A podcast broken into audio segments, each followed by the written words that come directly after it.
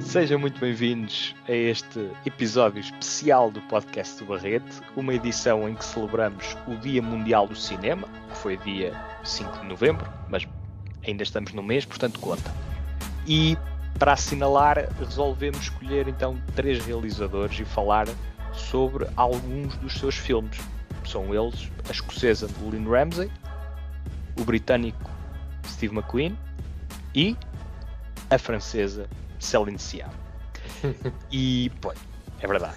São tudo criativos de diferentes uh, zonas geográficas, mas curiosamente fomos escolher todo, todos uh, europeus, não é? Lá calhou. E quiseste deixar o melhor para o fim, que eu já sei. Uh, sim, discutível, mas não é polémico. Nada, nada polémico de dizer isso. Uh, são, neste caso, três vozes importantes no panorama do cinema contemporâneo. Isso acho que é inegável. Uh, nós não combinámos os filmes que íamos abordar, portanto, será que. Por incrível que possa parecer. Uma surpresa, um bocadinho, para todos, embora já tenhamos trocado umas impressões antes do, de iniciarmos o podcast.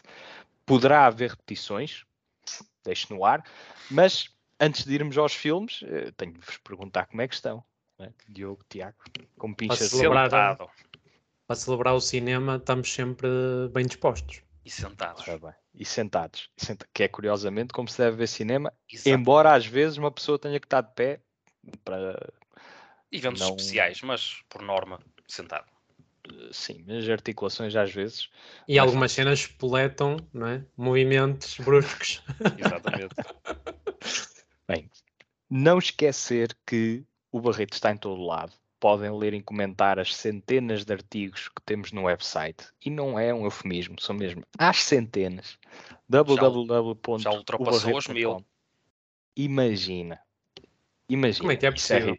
Isso é, isso é, pá, é, é, é, só vendo, só indo, só entrando, www.barreto.com e ajudar-nos também a fazer este espaço cada vez mais rico em www.patreon.com barra o Barreto onde de 1 a 3 euros podes ter acesso a conteúdos exclusivos e mais vantagens. É consultar, é consultar, vão. Já o podcast, podem ouvi-lo e vê-lo nas plataformas habituais. Né? Parece que o Spotify agora também permite vídeo, portanto, pá, contem com esse acrescente por lá. É, é isto. Mas bem, é bom, vamos atacar então o, o, tema. Vamos começar uh, pela senhora Lynn Ramsey e Diogo, qual é o filme dela que queres comentar e, e porquê? Fala-nos um pouco. Do que é que tens de falar? Ora bem, foi uma surpresa. Uh, já tinha falado com vocês em off que realmente foi muito difícil para mim. Eu queria ver uma das primeiras obras da realizadora. Não consegui encontrar nem a primeira nem a segunda. Foi tudo uma questão de tempo. Mas consegui encontrar sim a obra We Need to Talk About Kevin, um título que eu já conhecia, mesmo de alguns amigos também já terem visto o filme e comentado um bocadinho comigo, mas já algo um bocadinho no passado. Portanto, foi com olhos frescos que vi este, este drama, este, com traços de thriller, um bocado de terror, portanto, mais nas atitudes, digamos, na narrativa per si, mas realmente é uhum. é, um, é um drama de um tema que acaba por não ser novo. Uh, portanto, a questão do, do Kevin ser um, um rapaz extremamente problemático, com várias, com várias nuances a ver com a, desde a sua infância, o seu nascimento, portanto, a sua mãe e ele sempre tiveram uma, uma relação muito particular no mau sentido. Portanto, aqui a mãe dele interpretada pela Tilda Swinton, uma atriz também já por nós conhecida, e sempre tirar o chapéu, pelo menos no meu caso, uh, penso que ela tem sido sempre um, uma atriz exemplar, uma atriz bastante completa, com excelentes trabalhos durante a sua carreira, aqui mais um, e o Kevin a ser interpretado pelo Ezra Miller, um, realmente a serem os pilares deste drama, uh, que se vai desenrolando aos poucos, uh, portanto, com aqui algum mistério à mistura, apesar de a certa altura, ainda relativamente cedo na história, uh, ser compreensível o, o, que é que realmente aconteceu, não é? Portanto, depois é todo o caminho, tudo que aconteceu para lá chegar. Uh, e o, o, Kevin basicamente comete um, uma atrocidade, uma atrocidade essa que está muito ligada à questão dos Estados Unidos, à, à violência, à violência nos jovens, e vimos também, não há, há muitos meses, um filme chamado Mess, que também foi bastante aclamado aqui por nós, portanto, uma perspectiva um bocadinho diferente.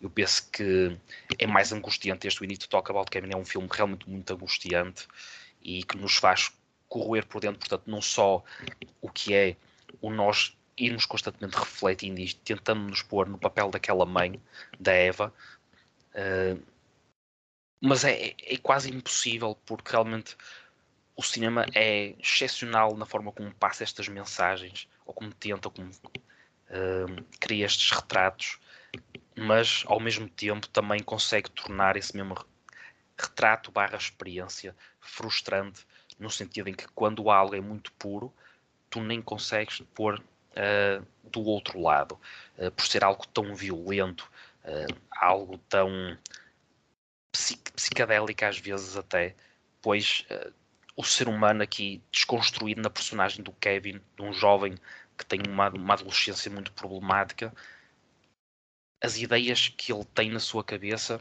às vezes parece que vêm do outro mundo. Por, é um grau, um grau de frieza que eu penso que até quase como uma máquina nem conseguias reagir assim. Portanto, uma espécie de personagem vazia, uh, sem valores, mas um, um, indivíduo extremamente inteligente. Portanto, é quase uma figura demoníaca. Em parte, custa-me até dúvida. um bocadinho estar a, aqui a, a digerir esta obra, porque às vezes são muitos pensamentos que tenho na cabeça, mas ao mesmo tempo é difícil articulá-los porque é, é, um, é, realmente esta sensação que tu chegas ao fim e tu tens que deixar passar um tempo ou um bom tempo para pronto, teres essa noção do psicológico. Portanto, tentando não estar aqui a massacrar muito uh, no que foi a minha experiência, eu penso que é um filme que é uma recomendação, portanto recomendo desde já o filme.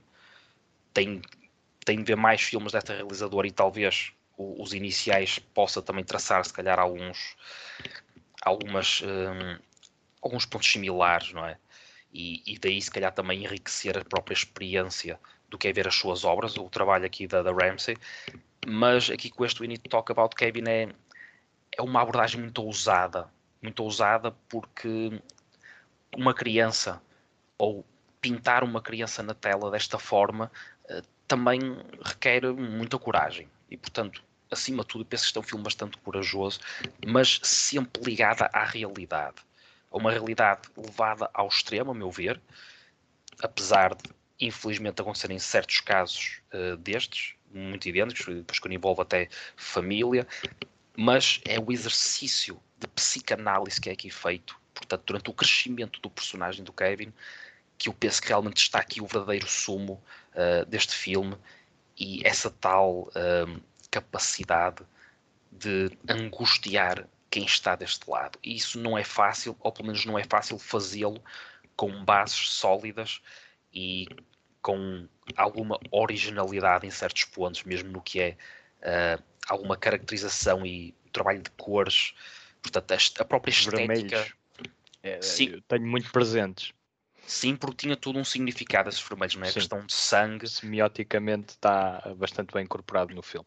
Está sim os, os momentos uh, em que certas cenas entre o passado e o presente se articulam e a própria banda sonora, que eu penso que tem poucos momentos, uh, assim digamos, de destaque, mas esses pequenos momentos, uma delas é uma música do Buddy Holly, uh, que até a primeira vez que eu ouvi foi um snippet de uma música do Deep Purple, portanto, ao vivo, e portanto até nesse aspecto, essa, esse lado eh, um bocado satírico e demoníaco, como usaste a expressão, Bernardo, muito bem, até nesse aspecto, eh, as músicas conseguem estar muito bem adequadas, conseguem encaixar-se muito bem no que é um lado um bocado sociopata da questão. Portanto, é uma experiência muito particular este We Need to Talk About Kevin e fiquei muito contente com a minha escolha. Sabes que eu só via dois ou três atores a interpretar uh, tão bem aqui uh, o que o, Ezra, o Ezra Miller consegue. Uh, que são, por exemplo, o Barry Keoghan ou o, o, o, protagonista do Nitram, que é o Caleb Jones. Certo. São, são duas, sim, duas sim, personalidades Nitram. que encaixavam muito bem neste tipo de Físico. personagem. Ou do Secret Deer. É o, é o Ah, ok, não, não, É o- não o sabia. Barry. É esse? É o ah, Barry pronto. Sim. Estamos, estamos em O- consonância, ok. O que eu penso seja um bocadinho mais assustador pelas suas características físicas é mesmo o do Nitram. Porque eu, eu vi esse filme Sim. numa sala de cinema vazia. Vazia não, porque estava lá eu. Mas. E foi uma experiência também não. Que desde já Uma lamento sala assim, teres visto sozinho, porque Posso dizer, mas estavas aqui, né? é não um sei se merece seria- muito mais pessoas. Concordo perfeitamente. É um, também é um excelente filme. Não sei se estaria ao, ao nível do We Need to Talk About Kevin. Um, um bocadinho diferente, mas está. Há um paralelismo na história e no lado psicológico e no, no desenvolvimento do personagem. Portanto, Por acaso vai dar ao mesmo, boa. não é? Vai, vai Sim, vai é uma- culminar num, num ponto comum. Sim, é, Só muda uma, uma, uma boa menção, gostei. Sim, a questão da australiana, pronto, é se calhar uma realidade um Pois. bocadinho mais própria. Sim. Mas boa menção, epá, s- são filmes que custam a digerir. Não sei se a mim, a, ti te aconteceu com o Nitram, mas uma pessoa sai um bocadinho abananada. Sim, são é aquele género de filme que tu sais da sala um bocadinho diferente de quando entraste. Não consegues. É, é o, o filme abala-te. E esse tipo de cinema sempre me interessou e, e é por isso que também o, o recomendo bastante. Nitram, que é Martin, que é no inverso, escrito ao, ao contrário. Não Que sei tem- se tinhas reparado nesse pormenor. Sim, sim. Uh, É muito mas giro. É muito giro. O Nitra tem uma coisa engraçada, engraçada, só mesmo E para já para fechar, passarmos para o Tiago. que tem o- um, um afeto que o, o Need Talk About Kevin não tem. Ah, Portanto, claramente, há- há- claramente. Eh, eh, Existe. Eu, foi, é um Sim, acrescente que sim. pessoalmente ach- dá um bocadinho mais de piada à obra, a meu ver. Mas acho que o Sim. Need to Talk About Kevin está muito bem assim. sabes que o, o caso do Nitram, o facto de ter sido eh, baseado num- numa uma pessoa, não é? Em Certo, alguém, sim, sim. num acontecimento, Num acontecimento, histórico. Não me recordo se o Ca- to Talk About Kevin é baseado num evento histórico. Eu acho que é só uma amálgama de Sim, penso que não. uma amálgama de eventos que, que têm sido recorrentes Sim, é uma- no- nos Estados Unidos. Mas o Nitram é mesmo aquela pessoa existe ou existiu. Não sei se, se está vivo, se está, se está morto, mas é um caso muito sensível na Austrália e eh, a- própria realização trata com algum eh, afeto e algum carinho, eh, porque estamos a falar de, de humanizar um bocadinho o monstro e, e de perceber mais o porquê, ou, ou melhor, o como é que é tão fácil eh, aquelas pessoas terem acesso às armas. é? Era, E aqui estamos a era, falar porque de, esse caso mudou-. Mudou a lei. Pronto. Pronto, mas é precisamente por é esse lado mais. Enquanto que no We Need to Talk About Kevin há todo esse lado mais macabro, esse cinismo uh, a vir ao de cima, no Nitram é tudo muito mais subtil e mu- muito mais para percebermos, através de um caso em particular, um panorama geral, como é que se, como é que se instala um Sim. panorama com base num caso e humanizar esse caso não desconstruí-lo, tanto que depois nós não vemos efetivamente eh, o, o desastre a acontecer. O filme acaba precisamente aí. O Mas caso pronto. do Kevin é mais pessoal. É mais pessoal, sim. Tiago, a tua escolha, que ainda Miss Ramsey. Ora bem, justificando aquele que é o grande apelo uh, imortalizado no título do filme, a minha escolha também recai sobre o Ne- We Need to Talk About Olha, Kevin. Afinal, Ahm, vamos nos manter. No... ok, Temos que pronto. falar tanto do- sobre o filme e sobre o Kevin que eu Força. quero voltar a, a- a- pronto, a puxar para baixo para a terra e deixar só aqui uma, uma referência que hum, estamos a celebrar o Dia Mundial do Cinema falando sobre três realizadores e mas facilmente as minhas três escolhas podiam entrar num top de 2011 Ah, uma coincidência mas deixo desde já essa, Já dá essa- o spoiler para, para os filmes seguintes. esse alerta.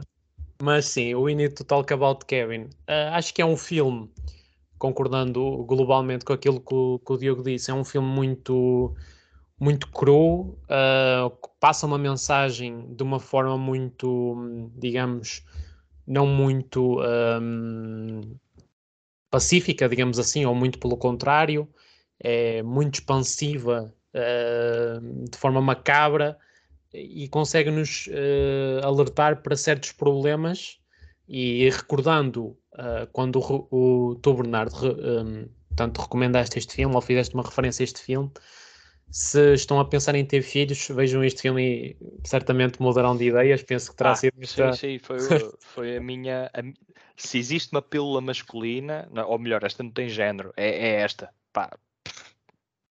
E de facto, estes problemas uh, que são demonstrados no filme, eu acho que são muito reais. Podem não ter esta dimensão dramática ou, ou, ou chegar a este ponto, ao que o filme chegou, ao que o Kevin chegou, mas eu acredito que existam muito e deve nos fazer refletir sobre, por exemplo, a personagem interpretada pela Tilda, que nunca quis ser mãe, não tinha, de certa maneira, não sei se podemos. Uh, Apetência. Exato, não sei se podemos imortalizar assim, não sei se há pessoas que têm. Uh, se podemos claro universalizar dessa maneira. Não, há, só, que... há pessoas que simplesmente não, não, aliás, tem sido uma problemática cada vez mais premente a questão de não só de algumas mulheres não quererem ter filhos, o que é legítimo, desde já, mas de algumas pessoas efetivamente não terem as qualidades, não ser algo inato, uh, ser-se bom Sim. pai ou boa mãe, seja lá Sem o que isso signifique. Sem dúvida, era o que eu ia dizer, era mais no sentido de não ser muito uh, fácil de definir o que é que determina ou não ter essa apetência ou não. Agora, o que é uhum. facto é que deve nos fazer refletir sobre muitas pessoas que uh, provavelmente uh, estariam melhores, ou muito objetivamente, estariam melhores se não fossem pais nem mães, porque podem estar a produzir um, um ser humano capaz, não recebendo aquilo que é necessário numa criança, e não estando aqui, obviamente, só a culpar a, portanto, a personagem da mãe, uh, nem a do pai, um, podem não estar a, a, dar espaço para um ser humano se desenvolver de uma forma que é precisa para chegar a uma idade adulta e tornar-se um ser humano puro, com princípios, tal como o Diogo disse, que a personagem do Kevin não tem. Agora, o que eu tenho a destacar é a realização deste, deste filme, porque consegui conjugar, tal como o Diogo disse bem, portanto, as linhas temporais ou os, os, saltos temporais com flashbacks de uma forma tão fluida, tão coesa e acrescentar nos, nos momentos mais precisos, mais importantes, onde o filme parecia que estava a pedir, também de certa maneira, como o Diogo disse, uma banda sonora que vem precisamente abraçar e agarrar e multiplicar a essência desses momentos, estão aqui espelhados de uma forma uh, muito, muito forte. Então, de um ponto de vista formal, eu acho que este filme está irrepreensível. Conjugando uh, dentro da narrativa o motivo narrativo, que por si só é amplamente bem justificado, conseguir uh, imortalizar mensagens ou uma mensagem universal tão forte, tão difícil de digerir, tal como vocês estavam aí a discutir, uh, eu acho que são só motivos de enaltecimento para este filme. Eu acho que era muito difícil, uh, passando uma mensagem ou querendo contar esta história, contá-la de uma forma uh, tão completa como é aqui contada no Need to Talk About Kevin. Eu acho que isto diz muito sobre a qualidade do filme.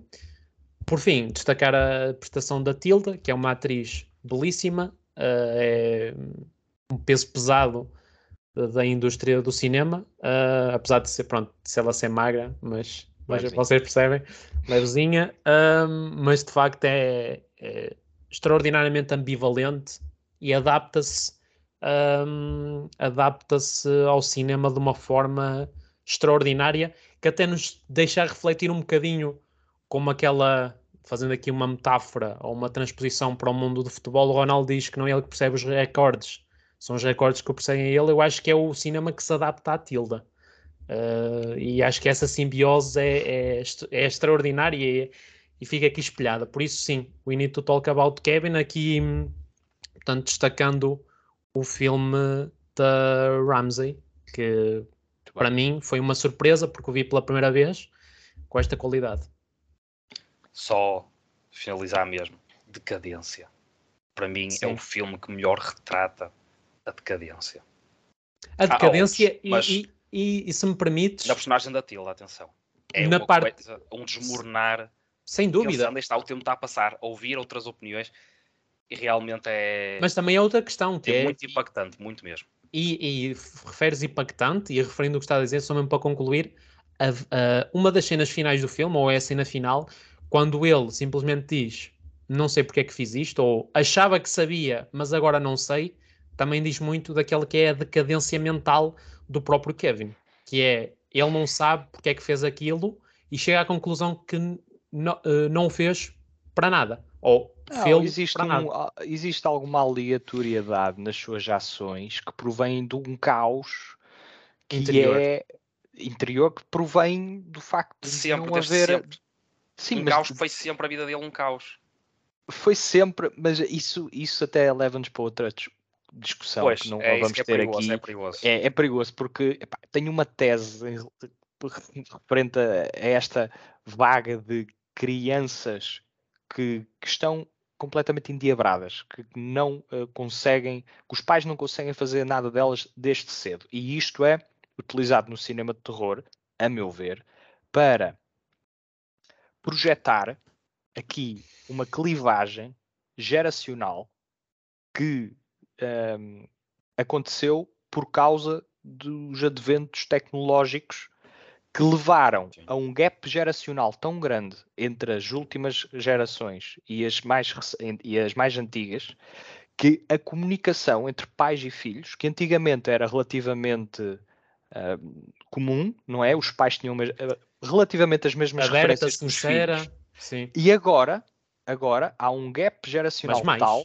que não é possível, que grande parte dos pais não consegue, e depois também tem questões de sociais que como o excesso de trabalho, que não consegues eh, alocar o tempo necessário, eh, o equilíbrio da vida laboral com a vida pessoal, uh, não consegues alocar o tempo para tratar da, da, da criança e para brincar e vê-la crescer, ensiná-la. Isso exige muito mais tempo e empenho do que a partida um pai pode esperar.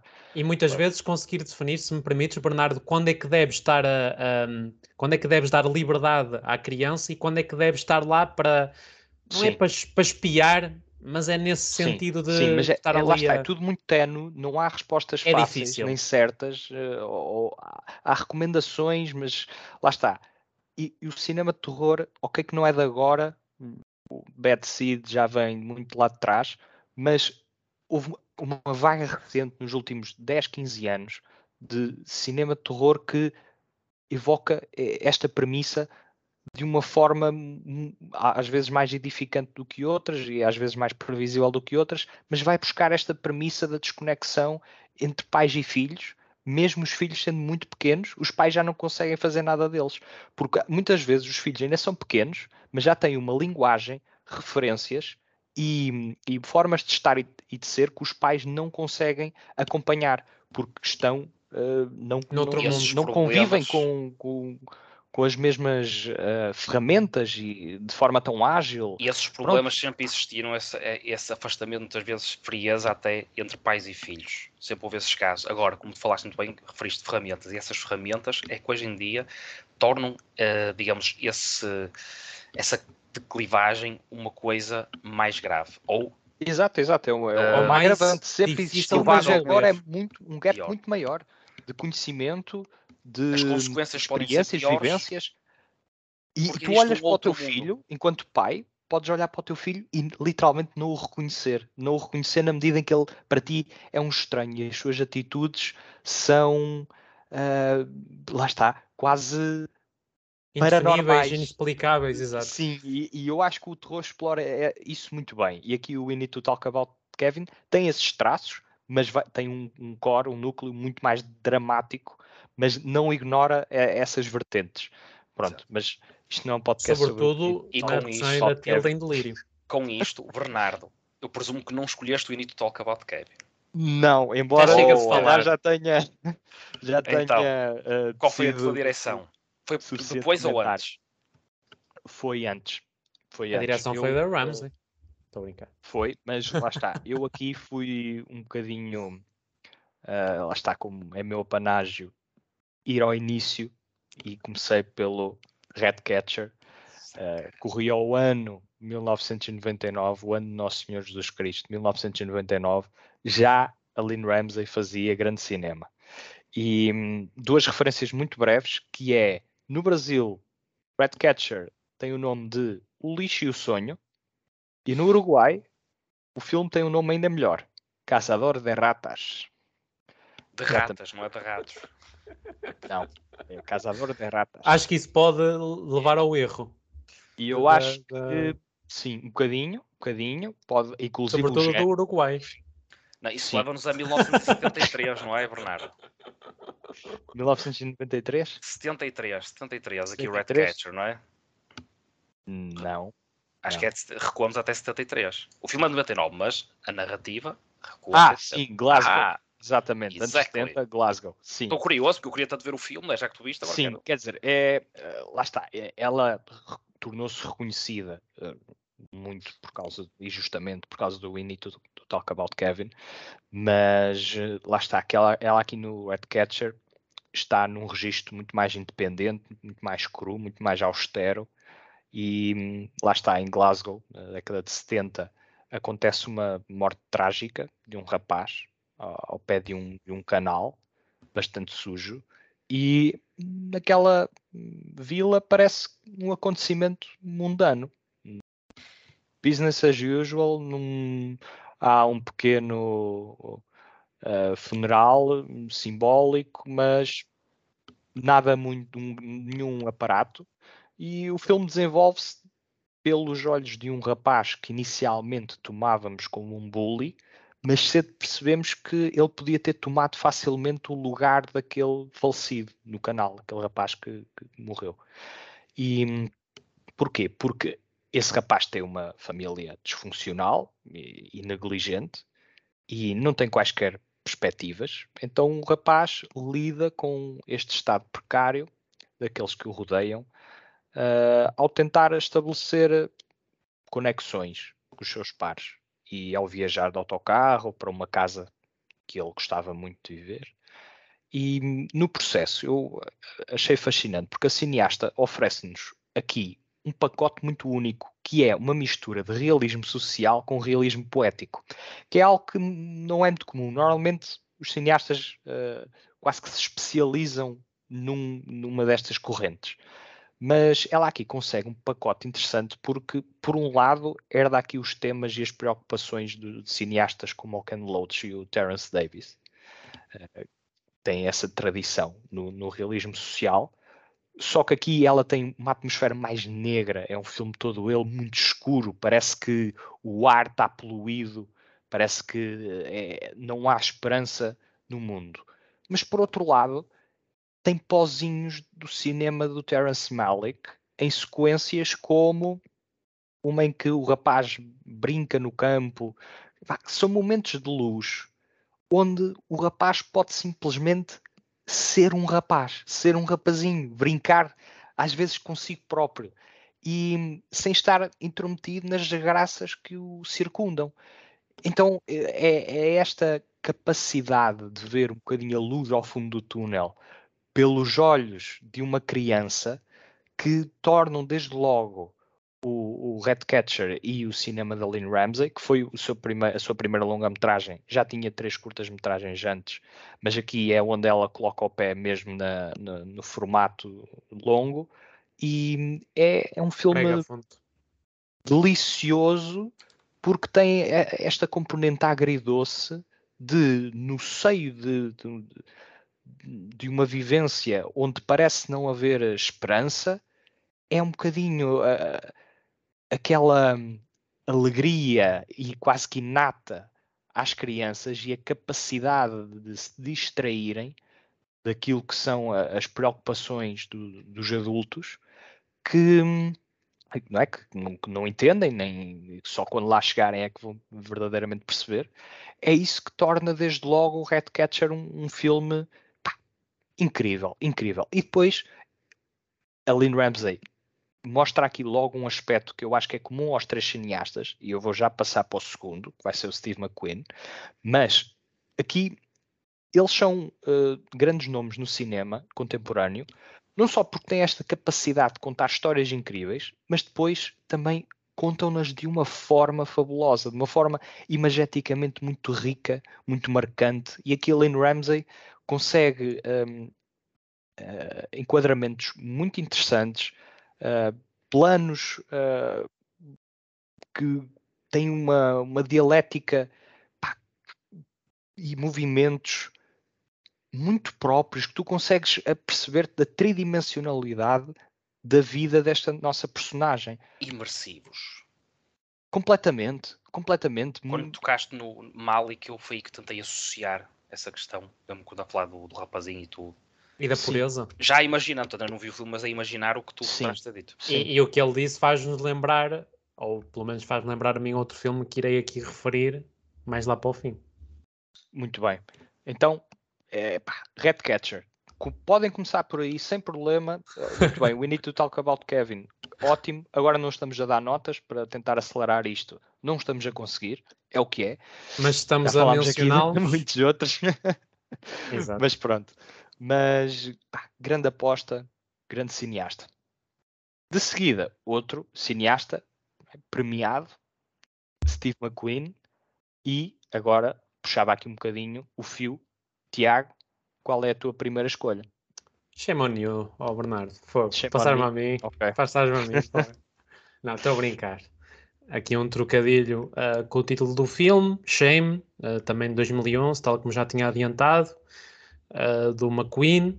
Aqui com um plot bastante sui generis, na medida em que o nosso protagonista, interpretado pelo Fassbender, uh, no fundo, é, é hum, viciado em sexo e, e, basicamente vive uma vida completamente uh, subjugada a satisfazer os seus uh, impulsos e instintos carnais nesse sentido, tendo uh, a ilusão de que a sua vida está organizada, um, mas que no seu interior está completamente dependente, subjugada a esse lado uh, irracional da sua vida e, e animal, uh, sem dúvida alguma. Tendo também aqui a importância da, da interpretação da Carrie Mulligan, nossa conhecida de outras reviews, uh, que interpreta a sua irmã, que é também ela uma.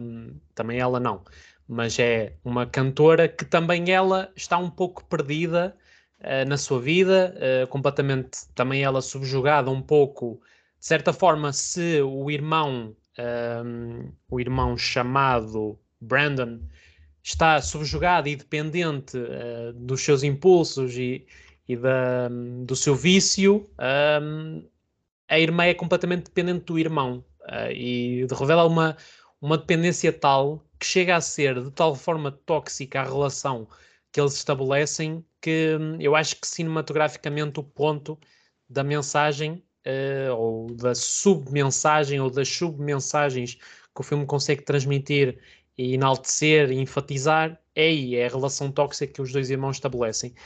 Mais uma vez, destacar, isso é a coisa que eu consigo, uh, o Bernardo já tentou e conseguiu uh, fazer uma correlação, é a forma fantástica como estes realizadores, então agora estes dois, conseguem ter uma essência de realização muito de conseguirmos entrar dentro da perspectiva do protagonista ou dos protagonistas.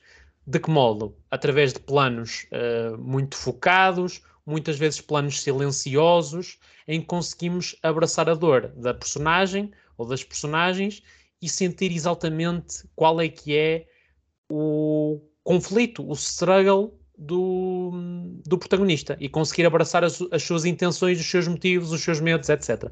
Então eu acho que aqui isso está espelhado de uma forma também brutal, uh, e é mesmo esta a palavra, porque é de tal forma um, também neste filme, como no You Need to Talk About Kevin, a demonstração da, da de certa forma, uh, não é a loucura, mas a, a, falta de sentido que o nosso protagonista tem por estar tão dependente e tão, ao mesmo tempo, dentro e fora de si mesmo, porque ele não consegue, hum, de certa forma, conhecer-se a ele próprio, porque está tão dependente, é quase um, não é um, um ser humano com vontades, com pensamentos, com, com decisões, é um ser humano que vai atrás de, da irracionalidade, dos impulsos. E eu acho que o trabalho que o filme faz em imortalizar isso é muito, é, é muito bom. É, está aqui um filme mesmo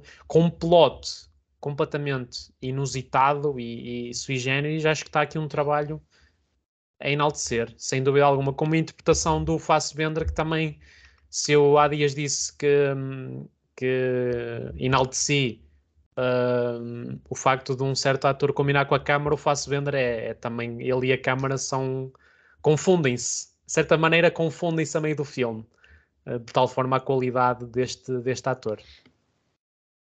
Muito bem. Bueno. Muito bem. Shame. Shame não é vergonha Steve nenhuma este filme, muito pelo contrário. Não. E Diogo, também tens vergonhas para nós? Ou, ou tens prisioneiros? Ou, ou ao ver, sim, tens sim. viúvos ou viúvas, neste não, caso? Olha, nós sabemos para onde é que isto tens vai. Fome? É? Nós sabemos para onde é que isto vai. não. Nós sabemos para onde é que isto vai, mas lá, lá em casa não sabem, mas é, é verdade. Eu estou muito na linha do Tiago, não é? Nesse sentido também, portanto, shame.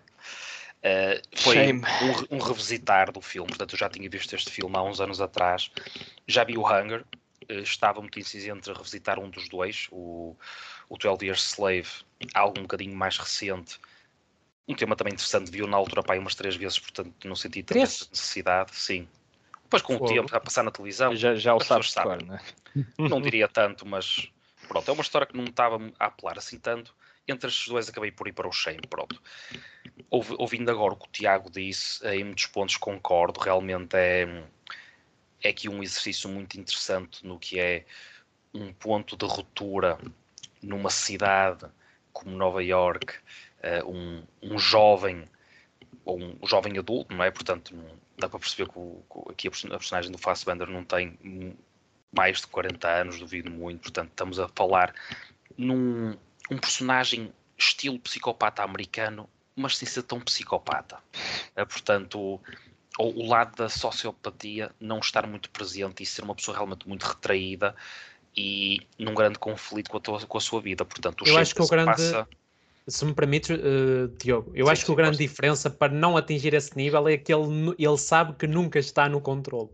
Ou nunca acha que está no controle. É por isso que ele não consegue atingir níveis de, são de atrocidades a esse nível. São, são traços e, e a própria conexão emocional. Exatamente, exatamente.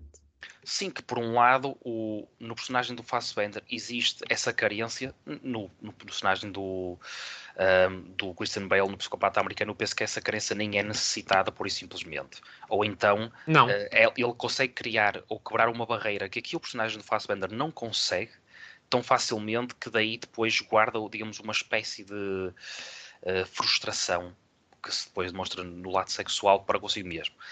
Mas, paralelamente a isso, e tendo visto o filme agora com os olhos mais frescos, também sei identificar que o filme também tem, a meu ver, algumas pequenas falhas a nível narrativo, uh, por isso mesmo, porque, como acabamos de falar agora de um, um uma espécie de estudo de personagem, como foi o, o Need Talk About Kevin, feito de outra forma, mas aqui o Shame eu penso que passa muito por aí, uh, We Need Talk About Kevin, tu consegues ter algo muito grande e com, digamos, fios condutores uh, que não deixam quase pontas soltas nenhumas, ou pelo menos as que realmente são importantes. E aqui no, no Shame eu senti um bocadinho isso. Portanto, há aqui certos, uh, certas atitudes e a forma como a própria personagem de Fassbender evolui e as relações que ele vai estabelecendo ao longo desta história, eu penso que carecia de mais algumas informações, algum contexto mais de passado, uh, para realmente ficar mais rico o ponto da vergonha em si.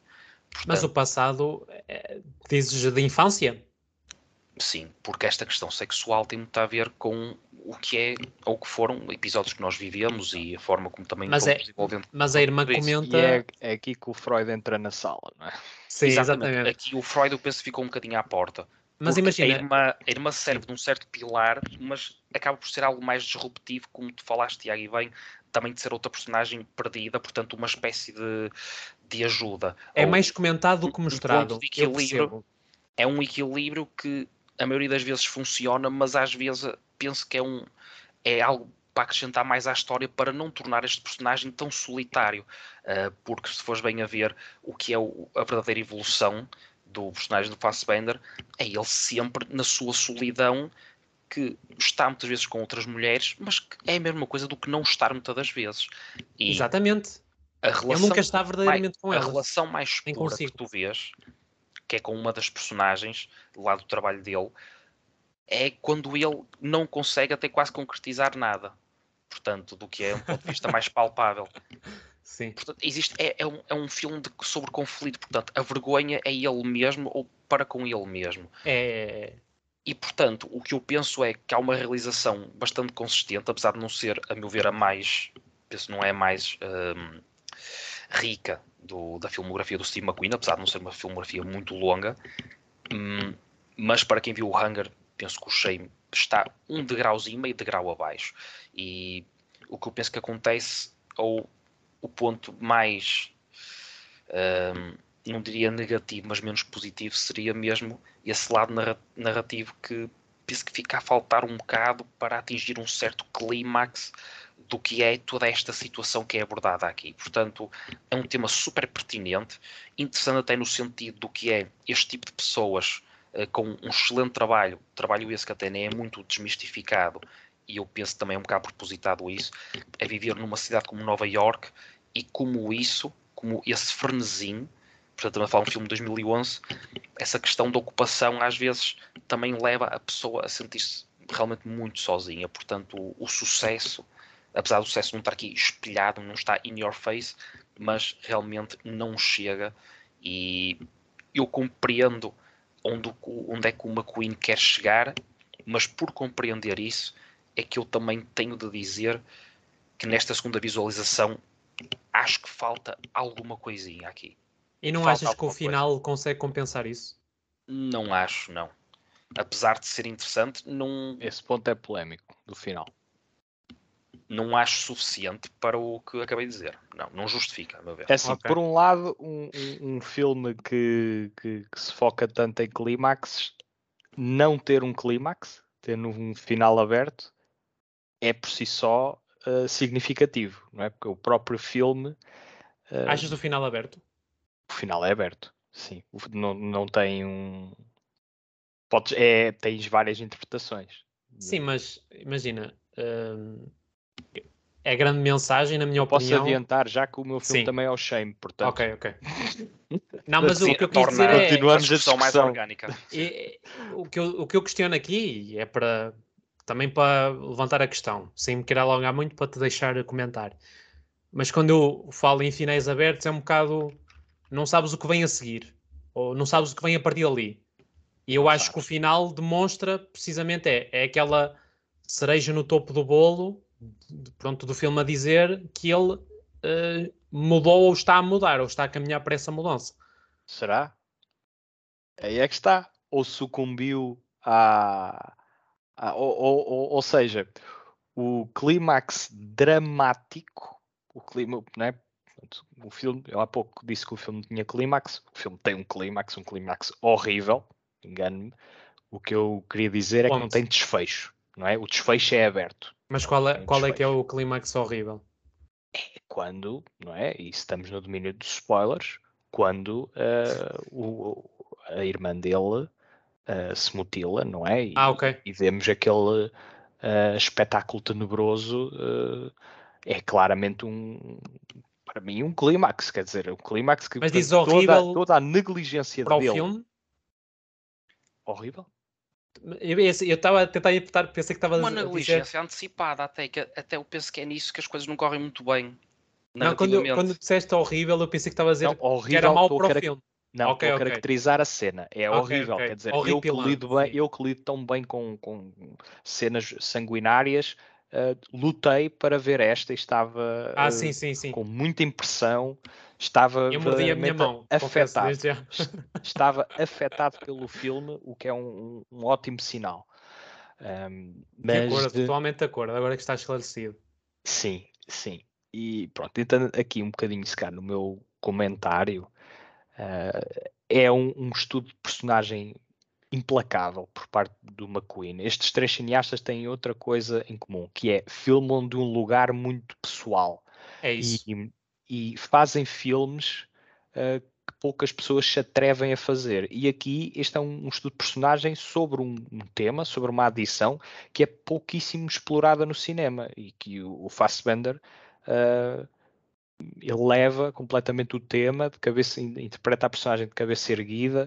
Ele é, é, um ator que agora está um bocado desaparecido, mas que teve ótimas interpretações.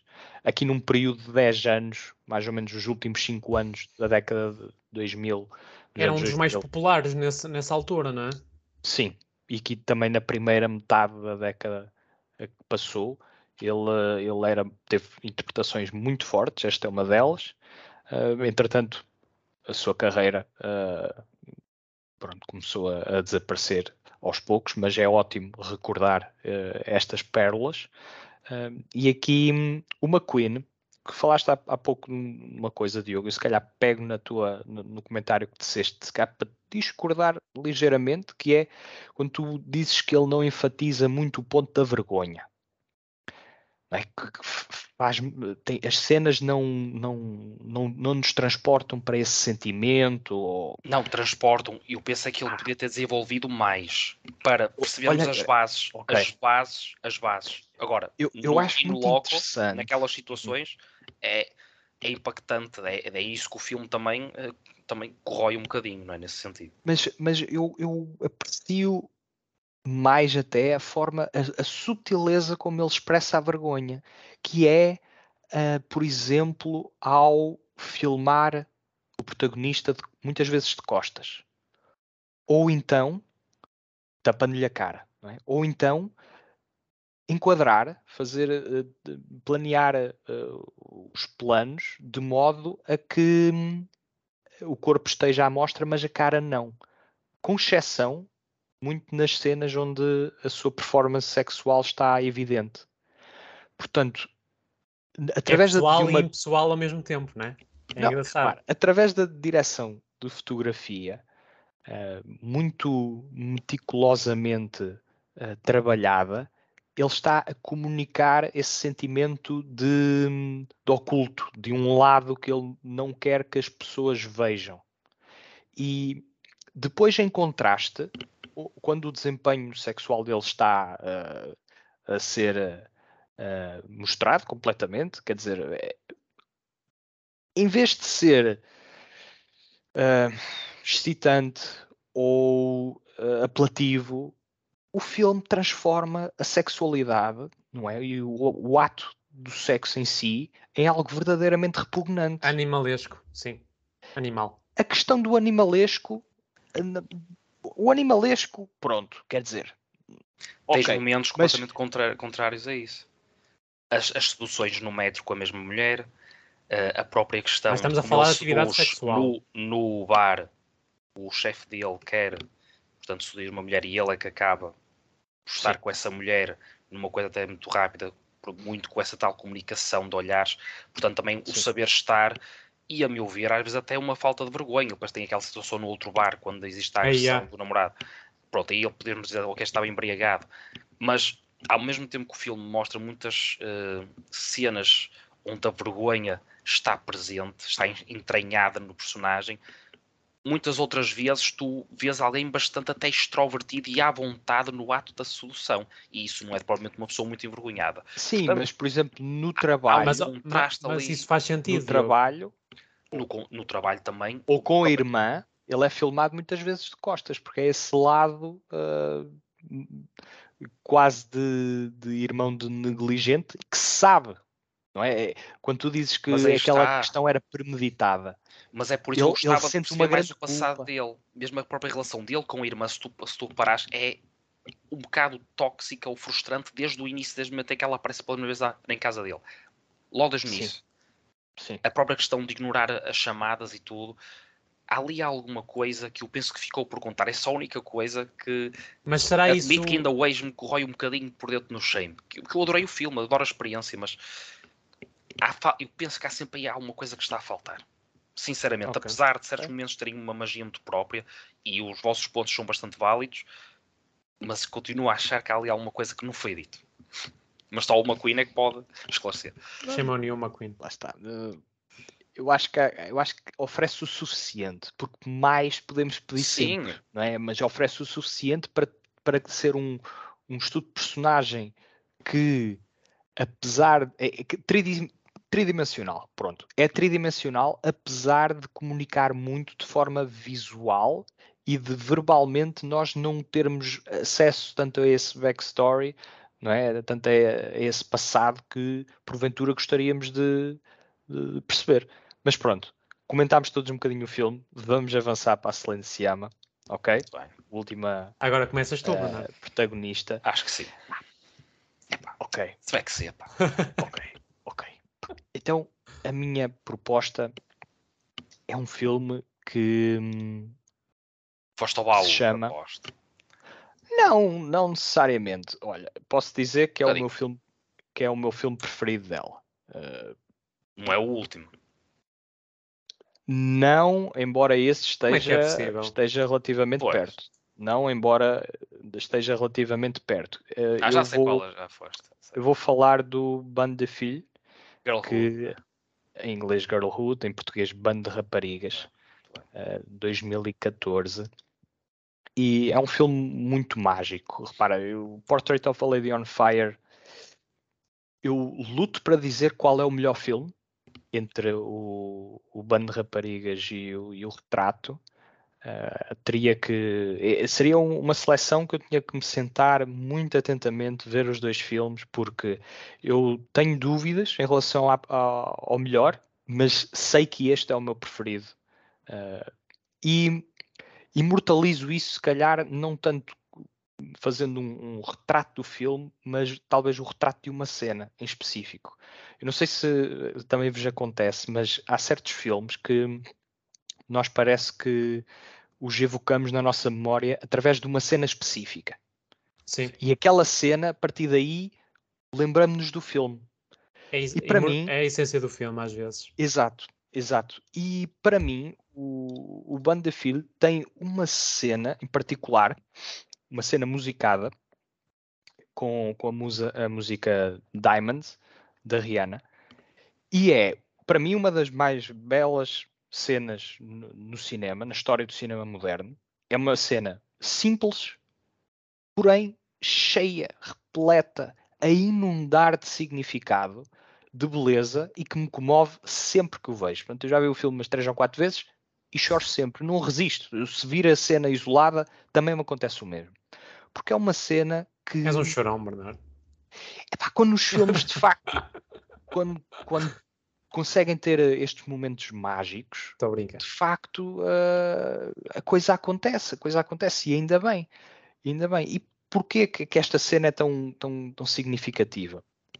Várias razões, vou decompô-la aqui um bocadinho. Se- em termos do- do- da narrativa, Mas não contes demasiado. não conto demasiado, mas em termos de- da narrativa, nós estamos a abordar um tema de, de gangues no feminino, que por si só é muito único, mas toda a, narrativa, todo o corpo, eh, eh, toda a filmografia, do corpo de trabalho da Celine Sciamma eh, lida muito com, com as questões de, de ser mulher e de ser mulher em contextos que se calhar são pouco trabalhados no cinema, e este é um deles, no caso de um gangue no feminino, no qual temos um- uma protagonista que está a hesitar em encaixar-se num gangue. E essa protagonista está a ter dificuldades na escola, está a ter dificuldades em casa e está a virar-se, digamos que para o dark side. Será? Não sei Of the Moon. está aqui a, a- a negligenciar um bocadinho os estudos e está à procura de conexão, quer ligar-se aos seus pares e está também à procura de carinho, de, de uma ligação, enfim, epá, está à procura de pertença, não é? Que é um bocadinho aquilo que todos nós na adolescência queremos, é pertencer a determinados grupos, eh, encaixar-nos, ser A aceitos. aceitação. A aceitação é fundamental. E aqui a Celine Sciamma estuda é, essa questão e, essa- e através dessa cena, até ela, a personagem não estava a conseguir encaixar-se, mas durante essa cena, é como se víssemos um rito de passagem acontecer à frente dos nossos olhos. Naquela cena, ela deixa de ser alguém à parte daquele grupo e passa a pertencer àquele grupo. Solta-se. As raparigas estão todas a, a dançar num hotel, uh, com roupas roubadas, uh, mas naquele momento uh, o lado decadente não interessa. Interessa o facto de elas serem adolescentes, jovens, com gana e vontades e desejos e de, fome de viver, não é? A adolescência. E naquela cena uh, os astros alinham-se e vemos a protagonista uh, integrar-se. E esta integração no cinema da Celine Sciamma, ela faz com que seja mágico, um momento mágico. Então nós vibramos com a música, vibramos com o, o facto de ela se estar a conseguir, naquele momento, integrar. E a partir daí o filme também muda. Né? Também a experiência dela para com aquele grupo também muda. E é, é engraçado porque é, é, relativamente cedo no filme, talvez na primeira meia hora, 35, 40 minutos no máximo. Essa cena acontece. E é brilhante como é que uma cineasta com tão pouco tempo, consegue, não é? porque o filme tem cerca de duas horas, que não chega a tanto, mas ainda falta muito filme para lá dessa cena e ela cedo consegue ter este, este impacto em nós. Então, para mim, é absolutamente mágico. Eu estou, a partir desse momento, estou mais do que convencido de que o filme vai valer a pena e de facto depois também vale. Mas é aquela cena que eu volto vezes e vezes sem conta. Eu sou capaz de ver o filme só para conseguir ver eh, aquela cena de novo em contexto, porque é de facto lindíssima e se ainda não viram, têm que ver. Vocês aí em casa que nos estão a ouvir, ou no carro, ou seja lá onde for, e vocês que estão aqui a fazer podcast comigo. Isso é bonito, Bernardo, e, e acho que dá para escrever um artigo sobre isso. Só, só sobre uma cena. tipo, a importância ou, ou de, de alguma forma Desculpa uma ter cena Diogo. consegue ser disruptiva, não é? Exatamente. Num, está, filme. Só para dizer que está na Filmin, portanto, só aqui uma está, dica. Está, está na, na Filmin, o Girlhood. Está acessível. Abri a porta ao gato. Fala. Muito bem. Olha, estava a falar essas coisas muito é? bonitas, hum. mas tu já tens uma prova também excepcional, e o teu gato sabe também, uma prova excepcional três anos antes. Não é? Portanto, voltamos ao tal ano 2011, onde a Celine Siama já fez um exercício, a meu ver, também. Também uh, foste para 2011, tu é, gostas pá, de. Chama, uh, não vais dizer que vens atrás de mim, não é? Pá, é, é, muito provável. É? eu já adiantei, eu já adiantei. Pronto. Portanto, aqui não é segredo para ninguém, pegando aqui no, aqui no martelo do Bernardo, a dizer que sou o, moderador, não é? Portanto, não haver confusões, atenção. E ir para o, o Tomboy, não é? Portanto. Tomboy um filme de 2011 da Celine Sciamma, nunca tinha visto, uh, portanto também uma realizadora que nós exploramos aqui há já algum tempo, pronto, com o destaque do Portrait of a Lady on Fire, uh, e o, eu dizer que o Bernardo também já me falou deste Girlhood, estive indeciso, mas como o Tomboy estava um bocadinho mais verde na, su, na sua filmografia, eu penso também seria positivo uh, ir um bocado mais às raízes. mais abaixo também é incrível. Há mais uma longa-metragem, se não me engano, não é? 2007, Sim, acho eu. Pronto.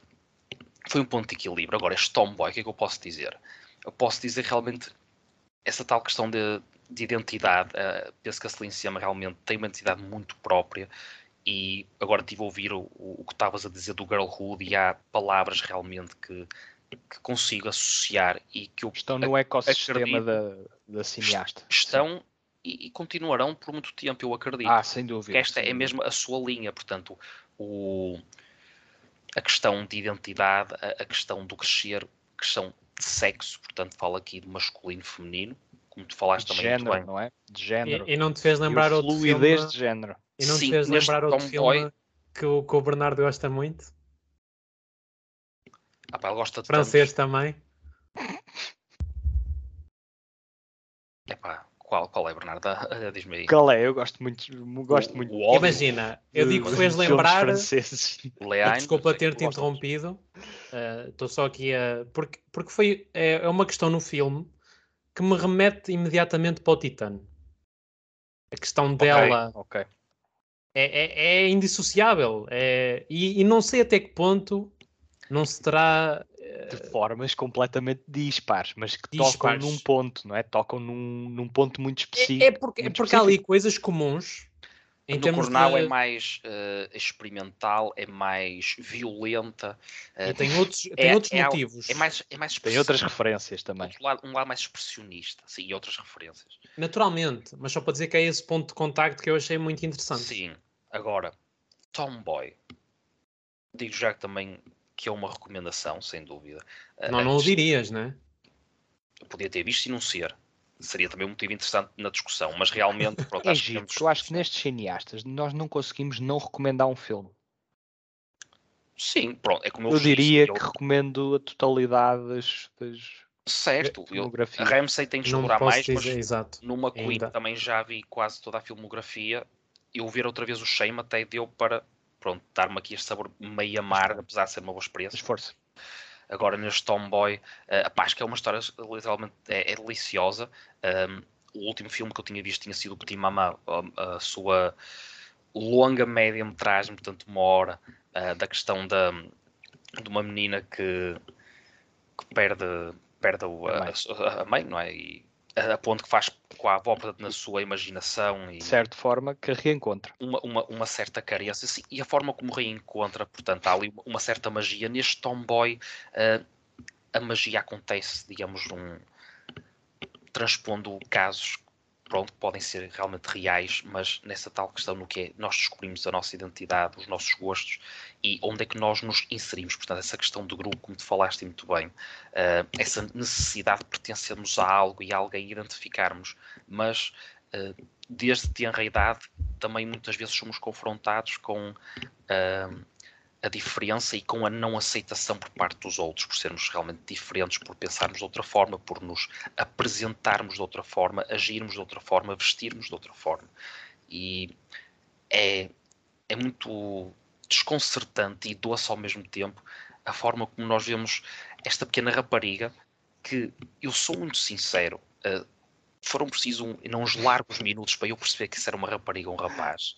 Uh, mas acho que isso é também é torna a também, experiência ainda mais gratificante neste sentido. Portanto, um, a Lore, acho que é assim que, que ela se chama. Sim. Né? Uh, a Lore é, tem uma, uma grande necessidade de estar com alguém como ela, mas não encontra e, portanto, as barreiras que ela se desafia, não só assim a si própria, mas também a quem está à sua volta, apesar de eu achar que até existe uma certa abertura neste filme. Penso que em certos artistas, se calhar, retratariam este mesmo caso com uma maior dose de violência, digamos assim, com o confronto, ou no confronto da, da, da Lore querer ser um rapaz, não é? enquanto é uma rapariga. Uh, mas a Celine Siama tem isso também muito interessante, é que ela consegue sempre, uh, não diria que é pôr paninhos quentes, mas tratar as coisas com uma sensibilidade muito própria. Portanto, uh, uma questão, leveza profunda. A, a questão da, da própria dos planos e da, da própria filmografia que vocês comentaram contra aos outros, uh, aos outros filmes. Aqui, portanto, o filmar muito o olhar, essa questão do pessoal, do captar o pessoal, eu penso que aqui acontece muito isso. A Silenciama faz isso também noutros filmes, portanto, eu ter visto o Portrait Later on Fire e depois o Petit Mama, mais no Portrait, eu penso que isso aí é, é realmente notável, portanto, é uma linha, é um fio condutor que a acompanha uh, ao longo do seu trabalho e também é interessante isso na forma como também entramos e nos interessamos pela artista em si. Uh, e agora, a nível de história, eu penso que não é uma história por aí além, digamos assim, no que é o, o desenvolvimento, mas é. é sui generis. É sui generis, mas é o que tem. Portanto, Pode não é, ser. Eh, é as entrelinhas e o subtexto que contam muito. E é um filme que não é necessariamente falado, não é muito falado. Não é, não é, é a um história, é a forma como ela é contada. Ora, nem mais. É um, filme, é um filme muito pouco falado, porque aqui realmente as ações Uh, e todos estes planos e fotografias magníficas que nos são apresentados ao, ao longo desta hora e vinte um, são, são magníficos, uh, são, são sensíveis, são familiares. Portanto, também esta ligação do espectador com, com a obra em si, às vezes penso também é importante quando nos sentimos uh, conectados, quando nós pensamos na nossa própria infância. Portanto, a forma como é contada a história também houve essa a meu ver, esse cuidado por parte da realizadora em tentar aproximar quem está deste lado, portanto, o próprio espectador também uh, se conseguir ligar com o que são as brincadeiras nos recreios, na questão dos condomínios, portanto, coisas que calhar agora podem não ser tão comuns como eram se calhar há 20, 30 anos atrás, portanto, os telemóveis. O mundo mudou. O mundo mudou. Os telemóveis também já nestas gerações já têm um grande impacto. Isto é um filme feito há 11 anos e muito mudou neste, nestes miúdos, nestes jovens. Portugal um, foi campeão europeu, por exemplo. Não. Essa, essa passa porque estamos a entrar no Mundial. Pronto. Essa passa, passa. mas pronto. Mas pronto. E, Isso portanto... em si é um milagre. Isso em si é, é um milagre que, que merece ser estudado. Mas pronto. O Diogo ficou desconcertado. Com... Não, só concluindo. É a minha especialidade. Não, só, acho que é aqui o, o cartaz do filme tem uh, There's a New Kid in Town. Isto até tem piada porque tem uma música dos Eagles. Um, Muito gira. E é isso. O lado B do, do Hotel California. Exatamente, é logo a segunda música do álbum. uh, opa, e acho que é muito giro realmente aqui este retrato feito com uma, com uma pureza e uma simplicidade tal que nós percebemos que é preciso muito pouco para contar uma grande história. E o Tomboy é um excelente exemplo disso uh, e um exemplo muito perspicaz no que é também este estudo de personagem mais jovem, mas uhum. tratado com, com pinças e é esse cuidado e esse apreço da Celine Sciamma no seu cinema que a, que a torna também uma, uma realizadora muito interessante e apetecível, pronto, de uma forma artística. Uh, e o Petit Maman encaixa precisamente nessa descrição que fizeste uh, mesmo agora. Encaixa, mas é curioso que se tivesse que escolher, ou se não soubesse qual é deles é que seria o primeiro filme dela, uh, dirias o Petit Maman? Se calhar, contudo, o Petit Maman tem uma jogada, digamos assim. Tem, tem, tem uma jogada. Faz toda a é, diferença. Que é, que é de alguém que já, já tem alguma experiência. Disto. Exatamente.